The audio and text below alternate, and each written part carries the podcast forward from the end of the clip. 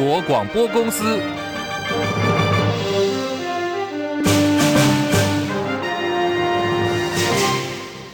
各位好，欢迎收听中广新闻，我是李竹婵。首先来关心一下啊，这个蓝白河是不是濒临破局了呢？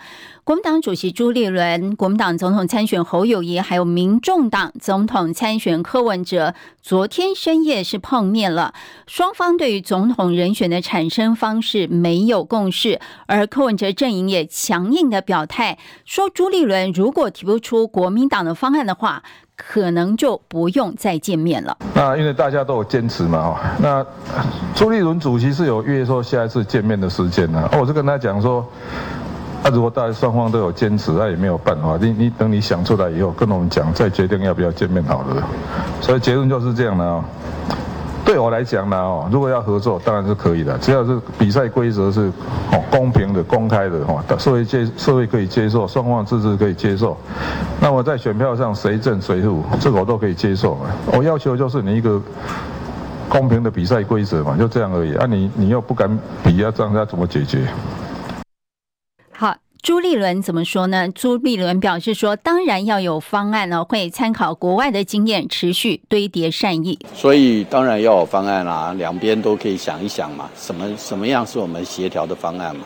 那我们也会参照一些国外的一些经验，过去的经验嘛，大家就是堆叠善意，然后减少疑虑嘛，然后寻求一些好的办法，然后最后能够团结胜选。其实我们大概。”有一些初步的一些想法了，但是总是我们会就时间地点好好的想一想，呃，减少一些影响，减少一些干扰。侯友谊今天参访云林时啊，他谈到和诸侯的密会时，强调说，希望大家不要坚持旧有的方式，多一点点善意。在过程当中，我们都希望大家能够拿出。新的方式来面对政党协商，尤其我们不要再去坚持旧有的方式，所以面对政党协商，两党的主席都要去思考如何用新的方式，能让能够共同往前推进，让蓝白合作能够顺利。另外呢，争取独立参选总统的红海创办人郭台铭下午两点钟将到台北市选委会送交连署书，不过他取消了原定的媒体访问呢。他的原因是什么呢？他说配合选委会行政中立，因此不在大楼里面受访，不接受媒体访问。根据中选会的规定啊，郭台铭和赖佩霞必须在十一月二号，也就是。明天以前提出二十八万九千六百六十七个人的连署书件，中选会会在十一月十四号前公告连署的结果。郭台铭拼连署告一个段落，不过连日来啊，全台都爆出以金钱买连署的贿选案件，总计呢，检方发动的侦查行动已经有十二件，收押了十五个人。台北地检署呢，日前就接获了两个案子，约谈讯问统促长、副主席李宗奎，还有台北市计程车工会理事长唐文龙等十三名被告，金城预支十三个人以两万到六十万不等的金额交保。因应航空燃油价格上涨，交通部民航局表示，依照中油今天公告的航空燃油价格呢，已经达到。国内线运价调涨的门槛了，航空业者将依照规定调涨国内线全额的票价，预计本月三十号生效，平均涨幅大约百分之四点五，平均调涨新台币九十五块钱，而涨幅最大的呢是华信台北到金门的航线，涨幅百分之七点四，大概是一百八十二块。美国职棒大联盟游骑兵游击手席格连两天在世界大赛敲出了全垒打。游骑兵今天呢，在席格的带领之下，全场单场三轰，以十一比七击败了响尾蛇，在世界大赛三胜一负听牌了，并把季后赛客场连胜纪录延续到十场。世界大赛第五站，台北时间明早上八点在响尾蛇主场。中广新闻网，News Radio。好，时间来到十三点零七分哦，欢迎收听新闻来一点，我是中广主播李竹婵。而新闻来一点呢，首先来关心台股走势，美股走阳的激励，台股早盘一度上涨近百点啊，不过全指股可以说有点遇震乏力，指数一度翻黑回测一万五千九百七十五点的低点支撑，现在又翻红了，上涨六十点，来到一万六千零六十一点，成交值一千八百亿。台积电盘中呢，最多涨四块钱，来到五百三十三块。华新科一度亮灯涨停，国巨有明显的涨幅，AI 概念股出现初步止跌的迹象。至于电投市场方面呢，小涨两点，两百一十一点六六点，成交值五百一十七亿。日经股价指数上涨六百四十一点，来到三万一千五百点。港股呢，小跌二十六点，一万七千零八十六点。上证指数上涨四点，三千零二十三点；深圳成指呢下跌三十零点，来到九千八百三十二点。欧元兑美元一点零五六六美元，美元兑日元汇率一百五十一点三二日元，人民币对美元汇率七点三一八九兑一美元，新台币对美元汇率贬值六点七分，三十二点四八六兑换一美元。好，也是财经消息啊。南韩今年十月份的出口金额和去年相比呢，成长了百分之五点一，达到五百五十点九亿美元。因为南韩的贸易收支连续五个月保持顺差，这是南韩相隔二十个月之后再度实现出口成长以及贸易收支的顺差。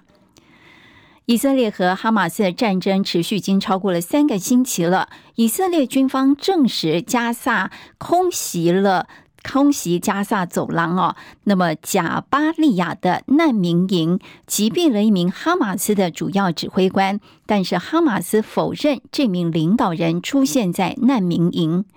请听戚海伦报道。哈马斯统治的加萨走廊卫生部表示，以色列轰炸加萨贾巴利亚难民营，造成五十多人丧生，指责以色列发动了令人发指的屠杀。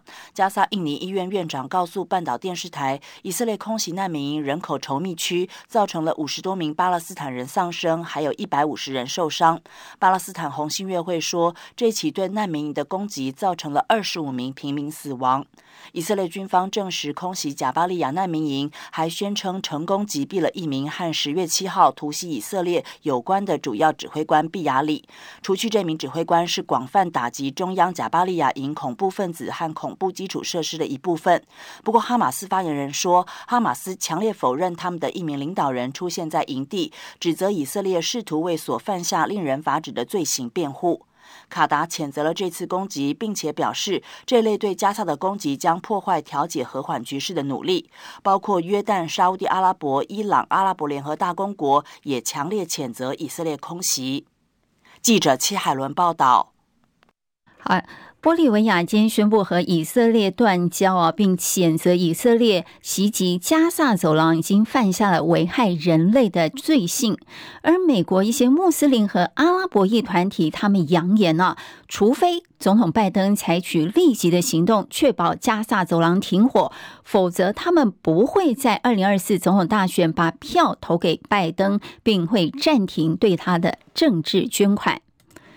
好，提到美国呢，大家关心第二次拜习会什么时候举行呢？白宫发言人尚皮也证实了，美国总统拜登本月份将在亚太经合会场边会晤中国大陆国家主席习近平，这将是拜习第二度举行面对面的元首会谈。白宫说，我们计划让两位领袖有一场建设性的对话。而香港特首李家超啊，确定。缺席亚太经合会是由香港财长来代打。美国智库学者说，中共领导人习近平优先寻求中美关系的稳定，不希望香港可以影响到更高的目标。前大陆国务院总理李克强的遗体将在明天火化，到时候呢，天安门等地将降半旗致哀。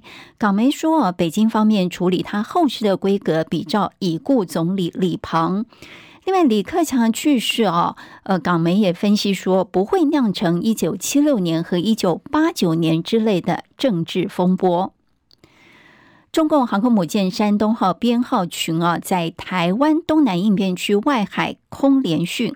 国防部今天说，统计从昨天上午六点到今天上午六点为止，总共有三十七架次的共机逾越了海峡中线，侵扰台湾西南还有东南空域，国军严密的监控以及应处。时间来到十三点十二分，继续进行新闻最前线。我们今天要关心的主题是。朱侯科深夜到底谈了什么？我们要连线访问中广资深记者张伯仲。伯仲午安，资深午安，听众朋友大家好。是呃，国民党主席朱立伦啊，还有国民党总统参选人侯友谊，以及呢，民众党总统参选人柯文哲，昨晚再度密会，但三个人显然没有太多的共识。民众党甚至喊话说：“哎，如果朱立伦不提出国民党的方案，可能不需要再见面了。”嗯，伯仲，我觉得蓝白合好像又要濒临破局了。到底那个这场会谈呢、在昨天深夜的这个会谈有任何的进展吗？那朱立伦的回应又是什么呢？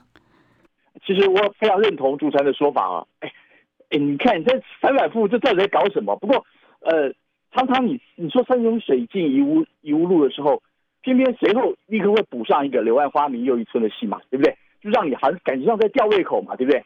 好像往前进两步，又往后退一步。哎，我们我们这这一两个月来，我们不都在看这样的剧剧码吗？对不对？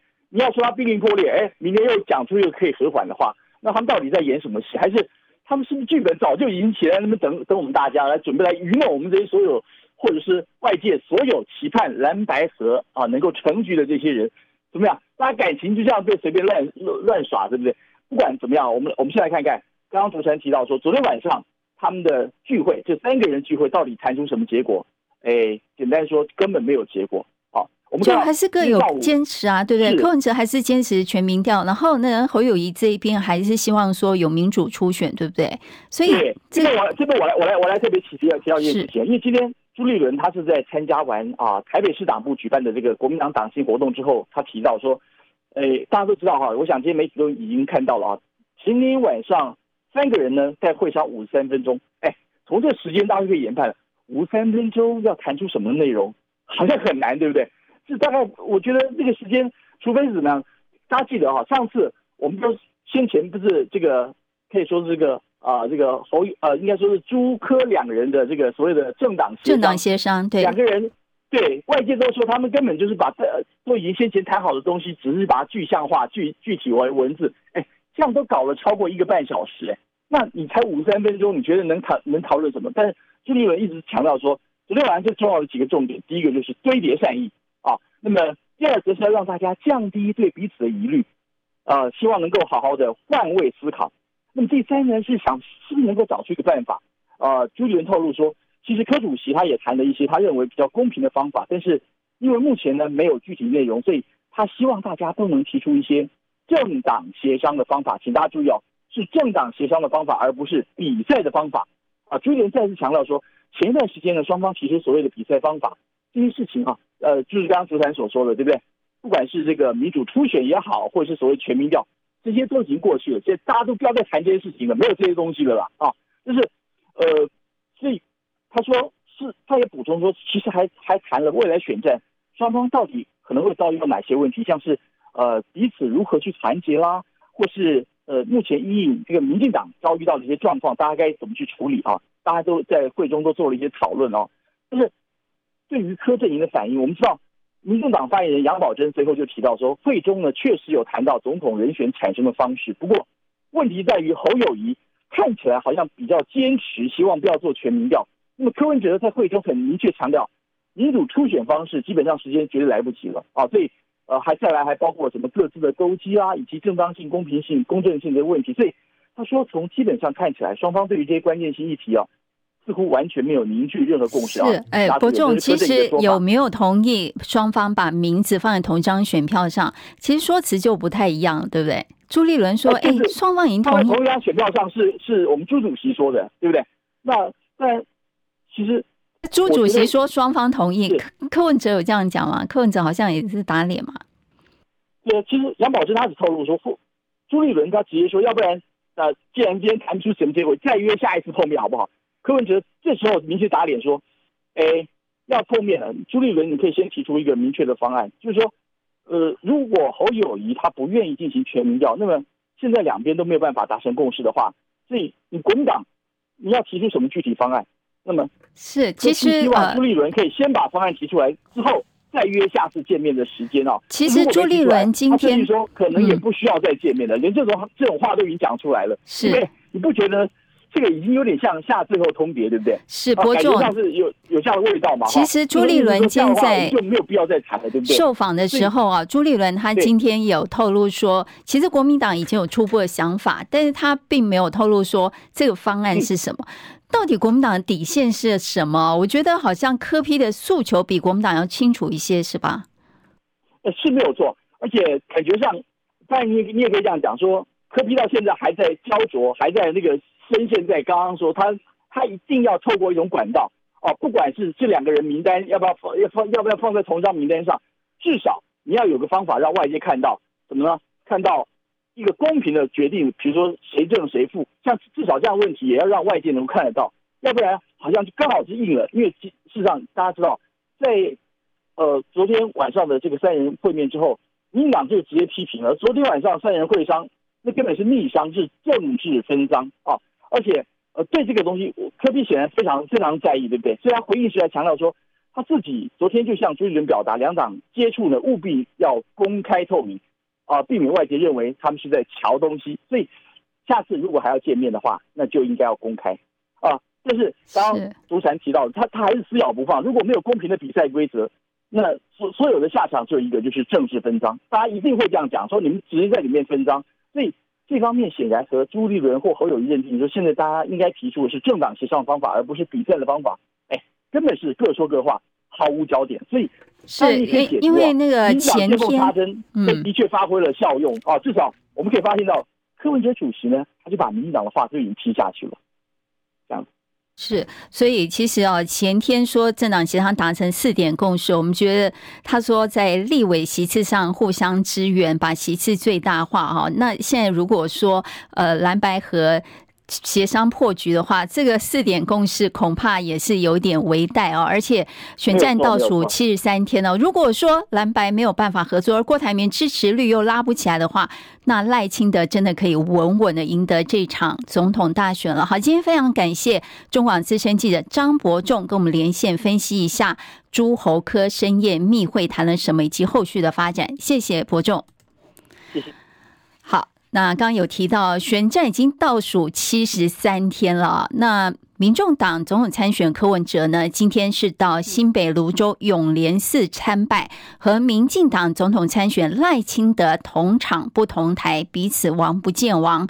侯友谊呢，他是参访了云林县虎尾镇花生加工厂，侯友谊特特别穿上了工作服，体验这个捡土豆哦。他强调说，挑花生要把坏料给挑起来。政府也是一样的，一样的道理嘛，政府一样嘛，不好的要把它扫除嘛，然后让好的越来越正向嘛，所以这里用正向 Q 的拖刀哈，拢是正的，好的啊 Q 做位，啊歹的给它卡出来，哦，啊你品质就一定在。好，国安会秘书长郭立雄今天在立法院呢被问到说，柯文哲有意提名徐春英担任不分区立委。郭立雄强调说，诶，政党有义务查证并揭露当事人和对岸的关系。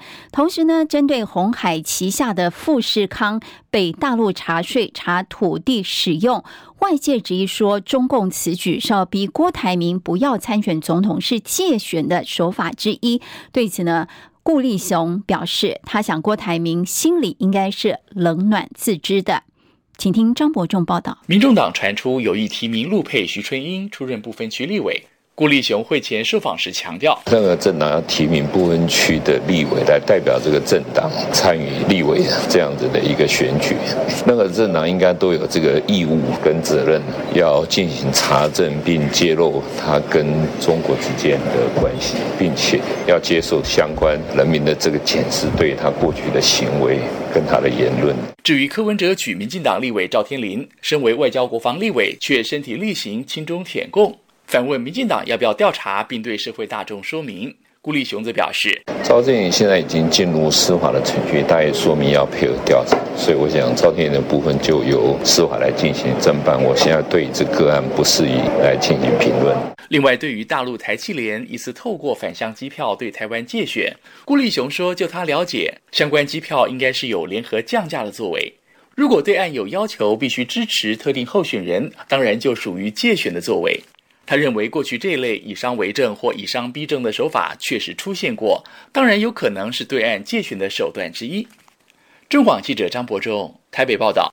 好，提到跟选战有关的消息，大家也蛮关心啊。在新竹市以无党籍身份参选立委的柯文哲的妹妹柯美兰呢，呃，因为呢，柯文哲和朱立伦呃举行首度的政党协商，宣誓合作要拼国会席次极大化。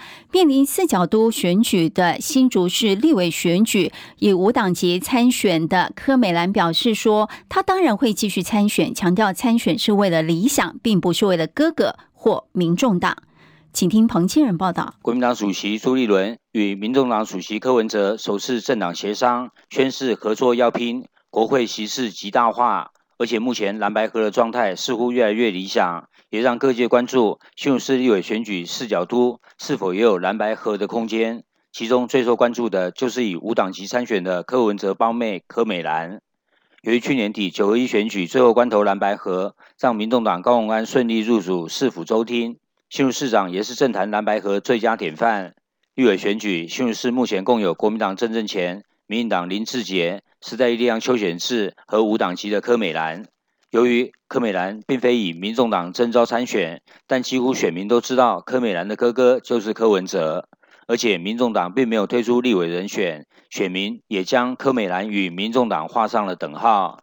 面对蓝白合，柯美兰还是强调，当然会继续参选。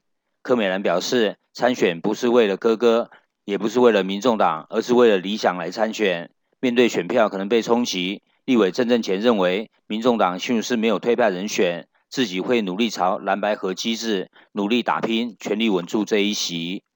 中广记者彭清仁在新竹报道：台中市太平区上午十一点左右，传出四男一女国中生出游，疑似在头汴坑溪附近戏水，其中一名十四岁的少年不慎溺水。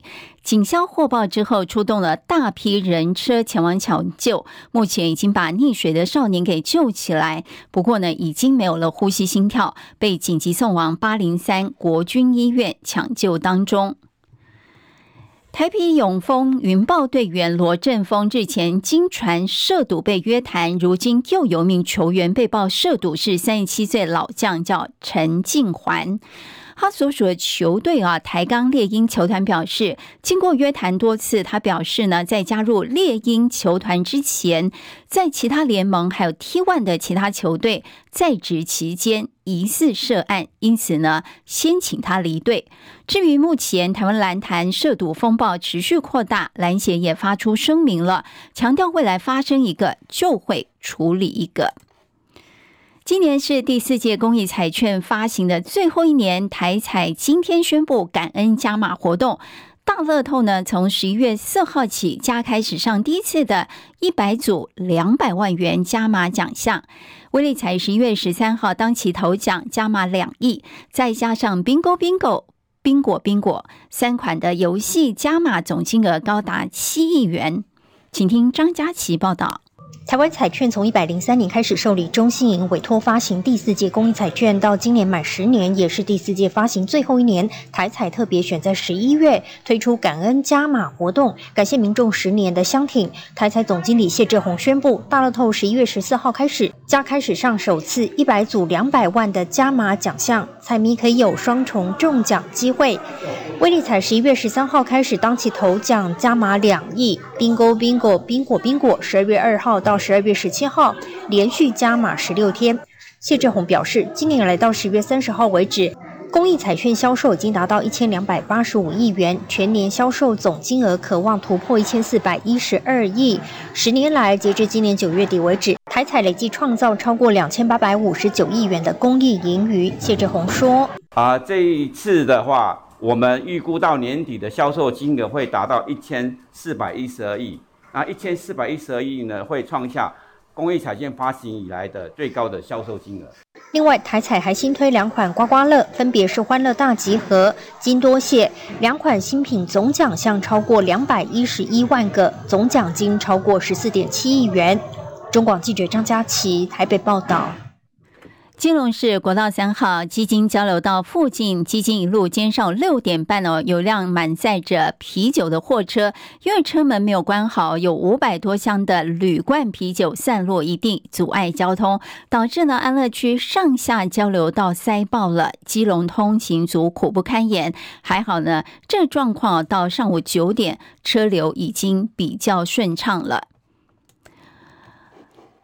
好，台北股市呢，目前上涨五十八点，来到一万六千零五十九点。以上就是今天的新闻来一点，谢谢您的收听，我是李竹婵，我们下次再会，这里是中广新闻网。